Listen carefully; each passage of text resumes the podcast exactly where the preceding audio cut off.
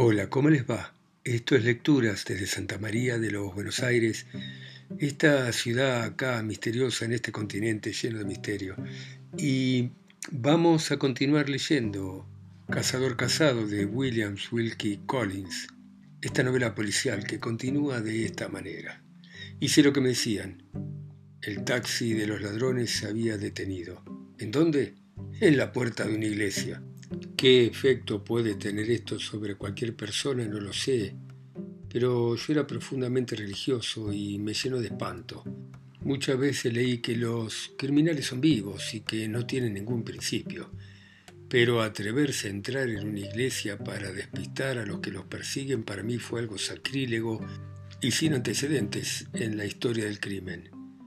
Para la mente superficial de mis subordinados eso no tenía importancia, pero para mí, que veía más allá del aspecto inocente de esa mujer y esos hombres bien vestidos que ingresaban en una iglesia, todo tenía un significado más oscuro que el que podrían haber hallado mis ayudantes. Por esta situación se ve que las cosas externas no tienen ningún poder sobre mi persona. Bajé del auto, entré en la iglesia seguido de uno de mis hombres y a mi otro ayudante lo mandé a la puerta de la sacristía. Usted jamás va a encontrar desprevenido a su humilde servidor, Matthew Sharpen. Subiendo la galería, fuimos hasta el lugar del órgano para mirar a través del cortinado. Estaban abajo, y aunque parezca loco, estaban sentados con mucha tranquilidad en un banco. Antes de que yo decidiera qué camino seguir, apareció por la puerta de la sacristía un cura, vestido de ceremonia. Lo seguía un acólito. Mi cerebro empezaba a dar vueltas y se me nubló la vista.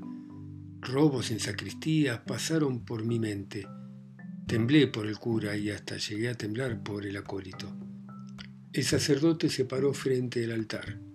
Los tres cómplices se acercaron mientras el ministro abría el libro y empezaba a leer. ¿Qué? Preguntará usted. Le contesto sin la menor duda. Las primeras líneas de un oficio de matrimonio. Mi subordinado me miró con audacia y después se tapó la boca con un pañuelo, pero yo no le hice el menor caso. Al descubrir que el llamado Jack era el novio y que Jay era el padrino de la boda, me fui de la iglesia, seguido por mi ayudante, y me reuní con el otro hombre en la puerta de la sacristía. En mi situación, Muchos hubieran pensado que había cometido una equivocación terrible, pero yo no sentía nada de eso, ni tampoco disminuía mi propia estima, de la que tengo mucha. Y ahora, cuatro horas después del descubrimiento, mi cerebro está, y me alegra decirlo, tan tranquilo como antes. Después de reunirme con mis hombres fuera de la iglesia, y a pesar de lo ocurrido, di a conocer mi intención de seguir al otro taxi. Tenía suficientes motivos para eso. Mis dos ayudantes estaban sorprendidos y uno tuvo la mala educación de decirme, Señor, por favor, ¿a quién seguimos? ¿A alguien que ha robado dinero o a alguien que robó una esposa? El otro, vulgar, se rió por la ocurrencia del compañero. Ambos merecen un castigo y me voy a asegurar de que lo reciban. Terminada la ceremonia, los protagonistas volvieron a subir al taxi y el nuestro, que estaba oculto con conveniencia en una esquina, empezó a seguirlo con nosotros adentro. Vimos cómo se dirigían a la estación de Southwestern Railway. La nueva pareja compró boletos para Richmond, pagando con medio soberano, cosa que me sacó el placer de tenerlos, ya que no lo hicieron con los billetes robados. Al separarse de Jay lo hicieron con estas palabras. No olvides la dirección, ¿eh? Babylon Terras, número 14. Te esperamos a cenar dentro de una semana. Jay se rió y aceptó y agregó que iba a regresar a su casa para ponerse ropa cómoda, vieja y estar sucio de nuevo por el resto del día. Debo agregar que lo seguí y puedo asegurar de que realmente se puso una ropa sucia, vieja, llena de agujeros y sucio de nuevo para usar su lenguaje desagradable.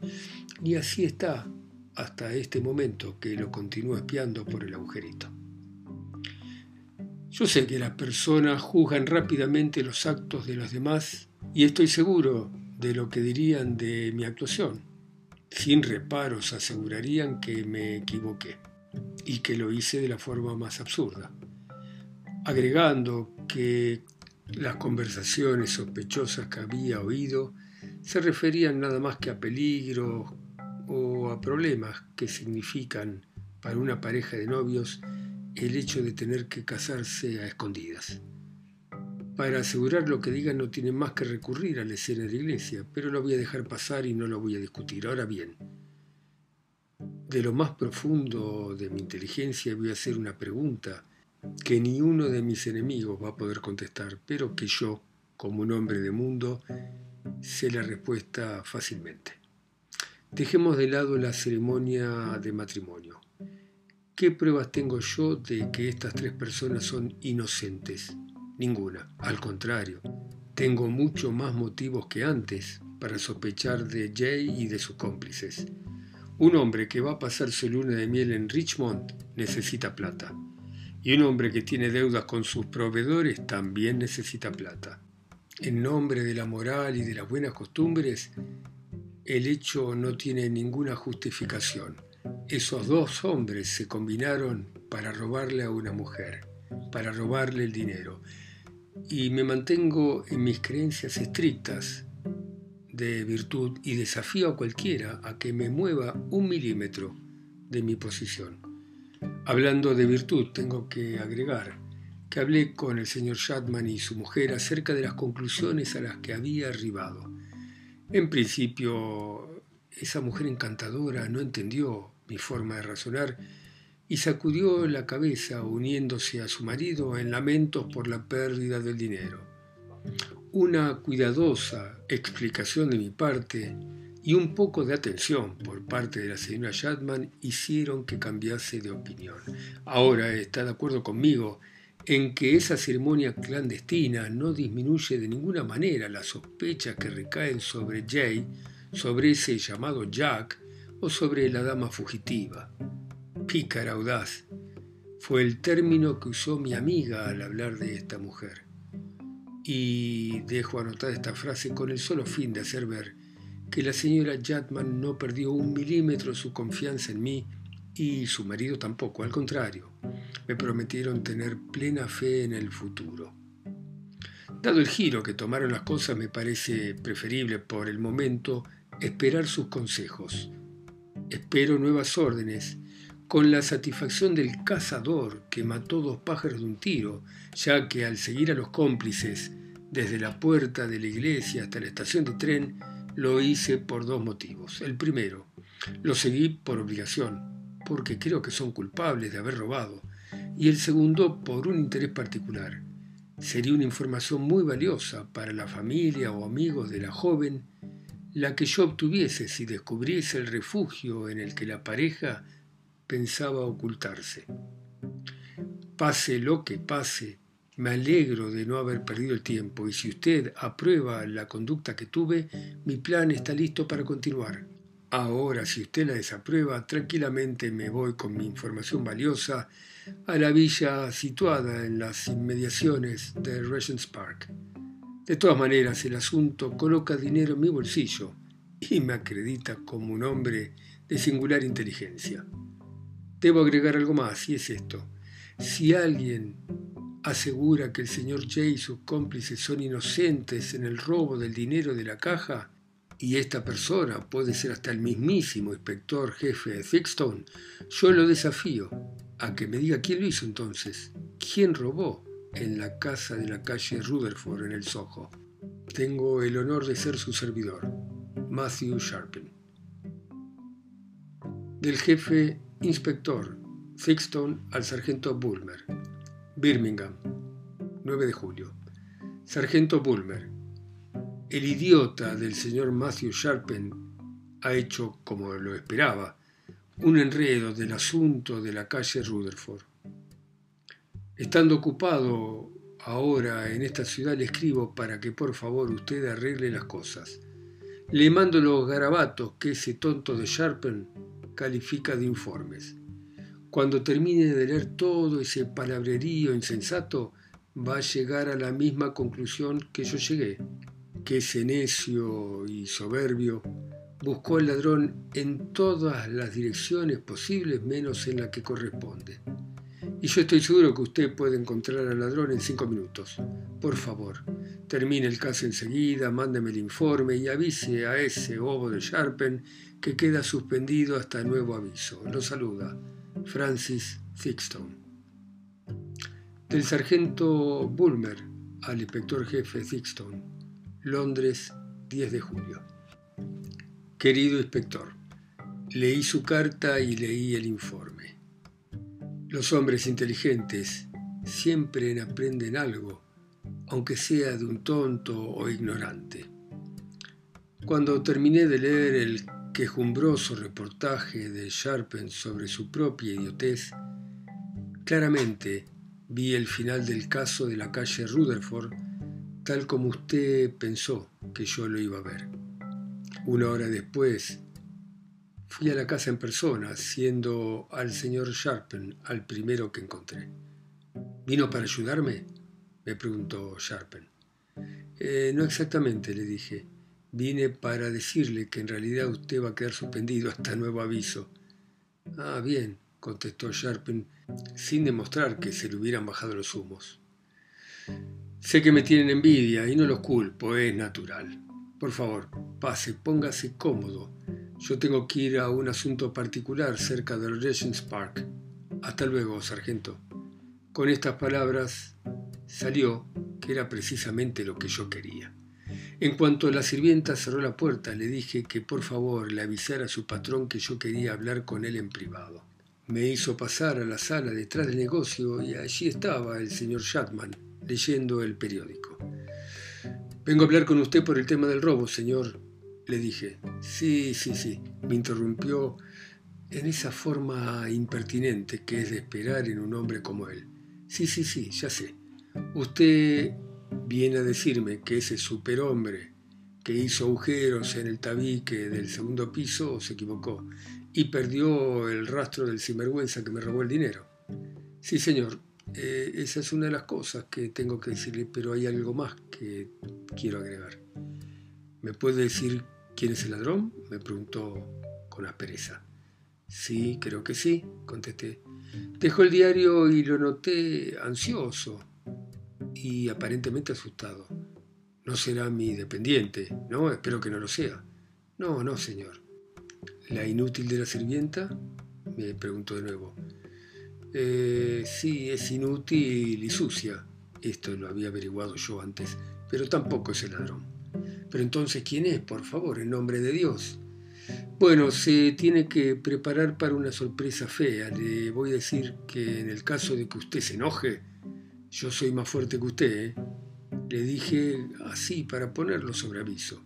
Y no se le ocurra ponerme una mano encima porque lo puedo lastimar cuando me defiendo. La cara del señor Shatman adquirió un color gris. Ese individuo pusilánime se había ido apartando de mí a medida que yo hablaba. Usted me pidió que le nombre al ladrón, seguí yo. Si usted insiste en que lo diga, quiero saberlo. ¿Quién fue? Su esposa, dije de manera positiva y firme. Saltó de la silla como si le hubieran clavado una jeringa y dio un golpe en la mesa tan fuerte que casi rompe la madera. Tranquilícese, señor, si usted se enoja no va a saber la verdad, le aconsejé. Eso es una vil mentira, infame, una mentira terrible, exclamó dando otro golpe sobre la mesa. Pero de pronto se dejó caer en la silla y comenzó a llorar. Cuando se tranquilice estoy seguro de que me va a pedir disculpas por la forma en que me habló Mientras tanto, mm, por favor escuche lo que le quiero decir. Sharpen envió a nuestro inspector un informe mm, muy ridículo. Anotó en él no solo sus tonterías, sino también lo que hacía y decía su señora. En cualquier otro caso, sus notas habrían ido a parar al canasto de basura, pero resulta que en este, las tonterías escritas por el señor Sharpen llegan a una conclusión que el cerebro tonto del que escribió no lo supo ver. Tan seguro estoy de la conclusión que he sacado que me juego el puesto si no es que su señora estuvo aprovechándose de la estupidez y la soberbia de ese joven para alejar cualquier sospecha de su persona y entusiasmarlo para que desconfiara de los que no están complicados en el caso. Y le digo esto en confidencia, con confianza, y voy a ir más allá todavía. Le puedo decir lo que su señora hizo con la plata. Nadie puede mirar a su esposa, señor, sin quedarse admirado por su elegancia y por su buen gusto. Al decir estas últimas palabras, el hombre recuperó el habla, me interrumpió bruscamente como si en lugar de ser un pobre hombre de comercio fuese un mariscal. Busque otras maneras de justificar la calumnia que levantó contra mi esposa. Y después agregó, la cuenta de su modista está en mi archivo de lo que he pagado. Señor, perdóneme, pero eso no es una prueba. Las modistas en general tienen una mala costumbre con la que me tropiezo a cada rato. Una mujer casada puede tener dos cuentas separadas en su modista. Una es la que el marido ve y paga y la otra es privada, y que tiene que ver con las extravagancias y caprichos. Y esa cuenta la esposa la paga cuando y cómo puede. Por mi experiencia, esa cuenta se paga con recortes que se hacen en los gastos del hogar. Y su mujer no pagó ninguna cuota, y tal vez víctima de alguna amenaza se encontró acorralada, resolviéndose a pagar con el dinero que estaba en la caja. No, no creo. Cada palabra suya es un insulto para mi esposa y para mí. Le contesté entonces tratando de ahorrar tiempo y palabras. ¿Se atreve a tomar el recibo de la modista que usted dice tener y acompañarme a la casa de sombreros donde su esposa habitualmente va? No muy convencido, buscó el recibo, se puso su sombrero y se dispuso a seguirme. Yo tenía en mi poder la numeración de los billetes robados. Fuimos hasta el West End, a un elegante local, y yo pedí una entrevista con el gerente del comercio.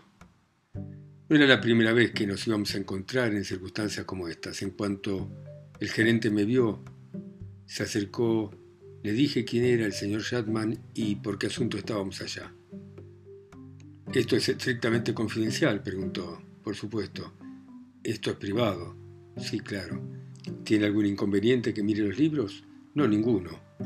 Durante todo ese tiempo, el señor Shatman parecía estar asombrado y desesperado y fuera de lugar. Trajeron los libros. Un simple vistazo a las páginas me hizo descubrir el nombre de la señora Shatman, con lo que confirmaba mis palabras previas. En uno de los libros estaba la cuenta que había pagado el señor Shatman. En el otro estaba la cuenta particular, también abonada, en la fecha del día posterior al robo. Y la suma abonada era 175 libras y algunos chilines, y abarcaba un periodo de tres años. No estaba anotada ninguna cuota y debajo de la última línea decía último aviso 23 de junio. Le mostré esto a la modista y me contestó que se refería al junio que había pasado y que esa carta había sido acompañada por una amenaza de iniciar acciones judiciales. La señora lamentaba esto, pero no le había quedado ningún otro recurso. Creí que ustedes daban créditos más amplios, le dije.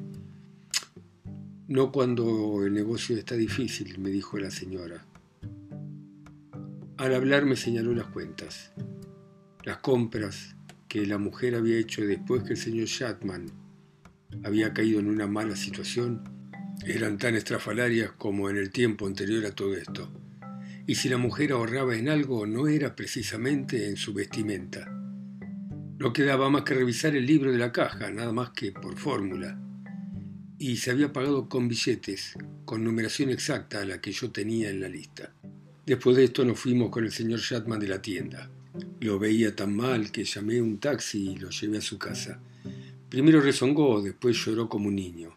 Pero después que se calmó, debo confesar que se disculpó con elegancia por su primer arranque de mal genio. Yo, en cambio, le di algún consejo sobre cómo debía arreglar las cosas con su mujer, pero no me hizo caso y subió las escaleras diciendo algo acerca de un posible divorcio. No sé qué clase de táctica va a usar la señora Shatman para salir de la situación. Seguramente será la histérica para que el pobre hombre se asuste y la perdone. De todas maneras, ya no es cosa nuestra y para mí el caso está terminado. Esperando sus órdenes quedo de usted, Thomas Bulmer. Postdata. Tengo que agregar que al salir de la calle Rutherford me encontré con Sharpen, que venía a buscar sus cosas. Pero mire usted, me dijo restregándose las manos, vengo de la villa residencial, donde en el momento que dije el asunto que me llevaba, me echaron a patadas. Había dos testigos que presenciaron la cosa. Si no saco 100 libras de estos, voy a sacar mucho más. Le deseo suerte, le dije. Gracias. Pero ¿cuándo le podrá hacer el mismo cumplido por haber encontrado al ladrón? Cuando quiera. Ya lo encontramos. lo que esperaba. Yo hice el trabajo y ustedes se llevan el premio, ¿no? Es Jay, naturalmente. No, le dije yo. ¿Y entonces quién es? Pregúntele a la señora Shatman, lo está esperando. Muy bien, prefiero oír los de los labios de esa mujer. Es tan linda. Y diciendo esto entró en la casa. ¿Qué piensa de esto, inspector Fixton? ¿Le gustaría estar en los zapatos de Sharpen? ya a mí no del inspector Fixton al señor Matthew Sharpin, 12 de julio. Señor, el sargento Bulmer le ha dicho que usted está suspendido. Tengo autoridad para agregar que en el Departamento de Investigaciones deseamos no aceptar sus servicios y tome esto como una notificación oficial de despido. Le informo que esto no arroja ninguna duda sobre usted, solo quiere decir que no es lo bastante despierto para nosotros si tuviéramos que tomar un empleado nuevo, preferiríamos a la señora Shatman. Francis Sixton. Acotaciones agregadas a la correspondencia que antecede.